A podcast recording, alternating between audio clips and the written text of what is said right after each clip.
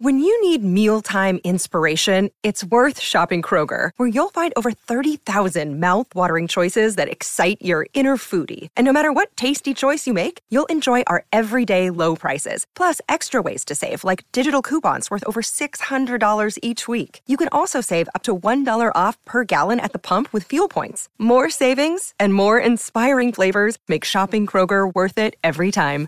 Kroger, fresh for everyone. Fuel restrictions apply. Acabas de sentarte a comer en tu restaurante favorito. El camarero pasa por la mesa para anotar las bebidas. Llevas todo el día con antojo de un refresco, así que pides una Coca-Cola. El camarero parece apenado. Te dice, este es un restaurante de Pepsi.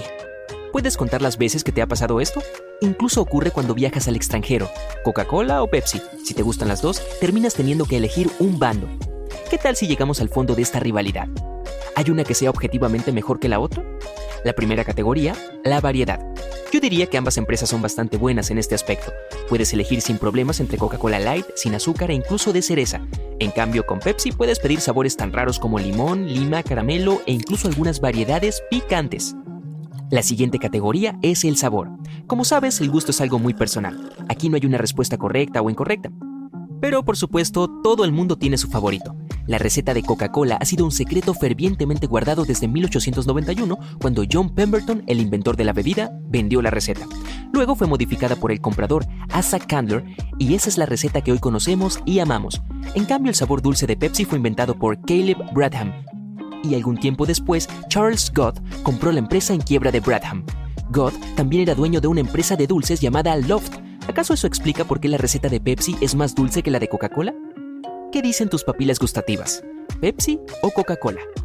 Bien, acabas de despertar. Ordenaste una pizza la noche anterior y estás listo para desayunar las sobras. Abres el refrigerador y... ¡Uy! Te enfrentas a una difícil elección. ¿Pizza fría o pasta fría?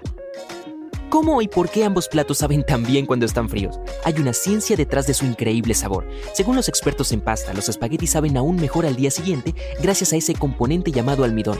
Se encuentra principalmente en los cereales y las papas. En pocas palabras, los ingredientes de estos platos tienen más tiempo para conocerse mejor al pasar la noche en el refrigerador. El almidón absorbe la grasa, la salsa y los condimentos durante la noche. Aspira todo el sabor y la potencia. Esto es válido tanto para la pizza como para la pasta. Supongo que no es una coincidencia que la gente ordene cantidades exageradas de estas comidas para disfrutar de las sobras a la mañana siguiente. Eh, no, en mi casa nunca hacemos eso, claro que no. Ok, sigamos con el tema de la pizza. Yo digo que zanjemos de una vez por todas el debate sobre la piña en la pizza. Esta es la línea que separa a muchos de nosotros. Uno de los bandos dice que las bayas nunca deberían ir en la pizza. Espera, ¿qué? Bueno, por si no lo sabías, las piñas son bayas, un grupo de bayas que se han fusionado. Y del otro lado están los amantes de la pizza hawaiana. Intentarán convencerte de lo buena que es la piña mezclada con salsa de tomate. Se supone que añade dulzor y frescura para contrarrestar el picante de esta salsa. ¿Qué tienes que decir al respecto? ¿Sí o no? ¿Alguna vez probaste la piña en las hamburguesas?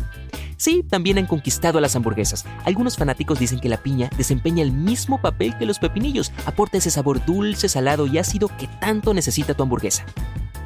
Ok, ningún gemelo es exactamente igual excepto cuando se trata de las barritas Twix. Si eres de los que elige bando, supongo que ya has elegido el tuyo. Dime, ¿eres fanático del Twix de la izquierda o de la derecha?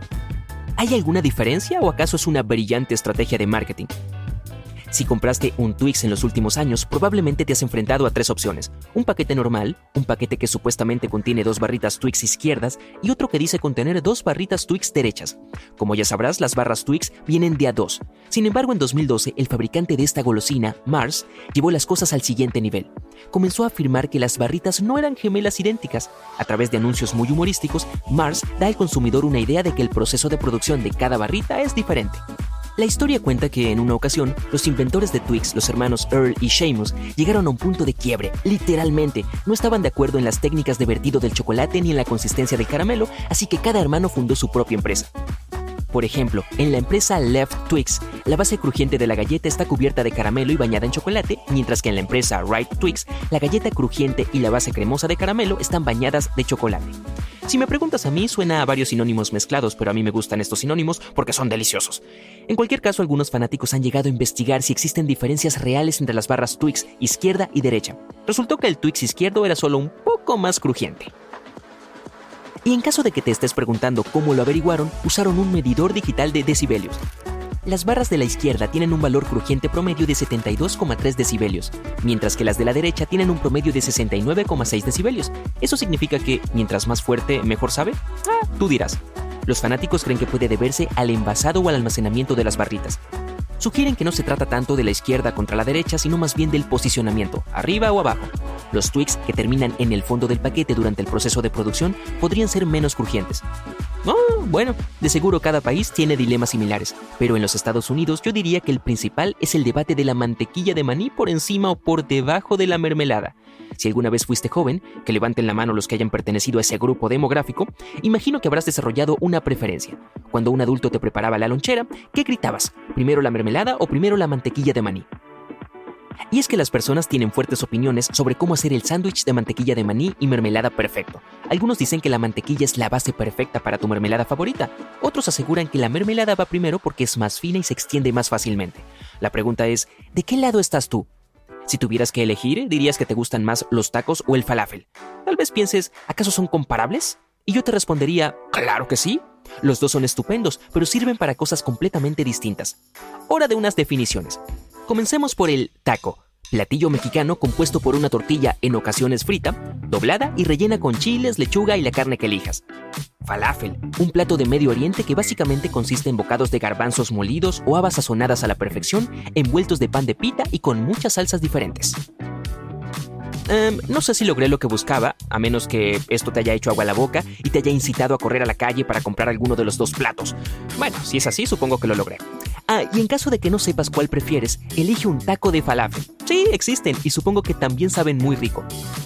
Por cierto, ¿alguna vez te detuviste en medio de un sorbo y te preguntaste si el café es una sopa? Al parecer algunas personas están convencidas de que el café no es una infusión, sino una sopa. ¿Qué les hace pensar eso? Según los seguidores de esta teoría, el café es en realidad un caldo, esto se debe a que los granos de café se muelen finamente y después se infusionan en agua. Este proceso crea un líquido no espesado que suele reconocerse como caldo. Por supuesto, esta teoría tiene sus detractores. Algunos dicen que no se parece en nada a un caldo, ya que los caldos suelen ser líquidos que tienen cierto valor alimenticio y diversos factores nutritivos. Y el café es... bueno, el café es solo café. Se supone que sabe bien y te da energía incluso si pides las versiones más adornadas, como el latte grande con una medida doble de leche reducida en grasa al 2% y sin espuma, El mismo que suelo pedir yo. Ah, ¿qué puedo decir? Me gusta.